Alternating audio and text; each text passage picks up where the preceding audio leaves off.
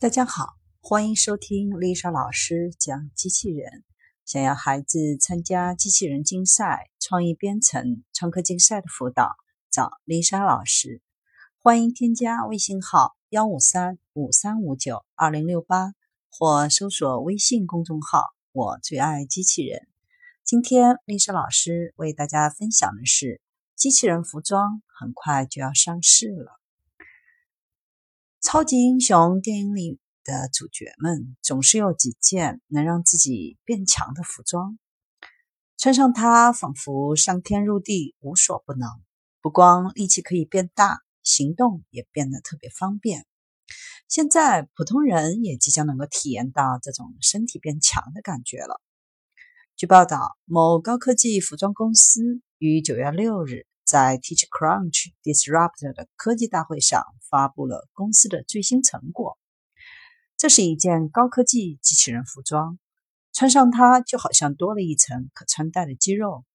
使用者还可以按照自己的需要调整不同部位的强壮度。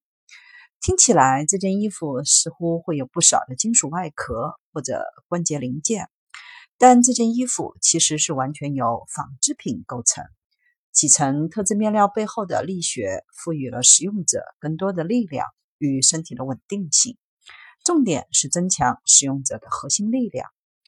公众想到机器人服装时，可能都会将其理解为外骨骼，但这不是我们想要的。我们希望大家穿的是衣服，而不是机器人。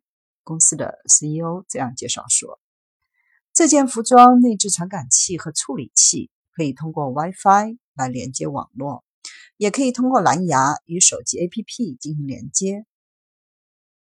尽管这件衣服已经可以根据使用者的行动调整具体的力度，使用者还是可以通过手机 APP 进行力量的调整。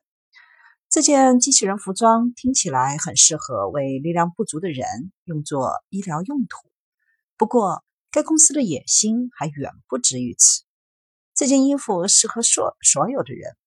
人们以后只要简单的在早上起床时穿上这件衣服，生活方式就会大大改变，能做更多的事情。人们不是穿着机器，而是穿着衣服。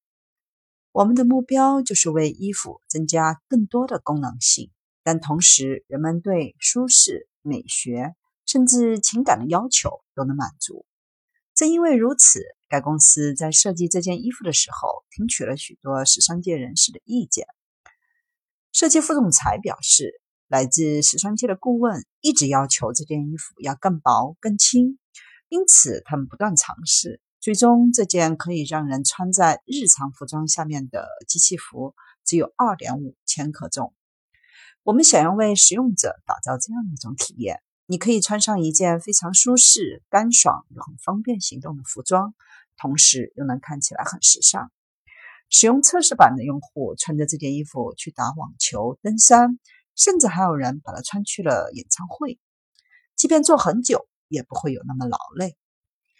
制造出这样一件革新的服装之后，这家公司也面临着这样一个问题：目前市面上还并没有这样一个商品种类。这件机器人服装可以说是这个种类的第一件商品。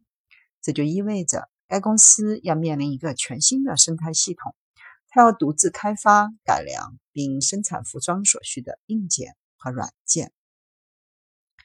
根据该公司的公告，这种机器服装将于今年年底上市，采用直面消费者的方式来进行销售。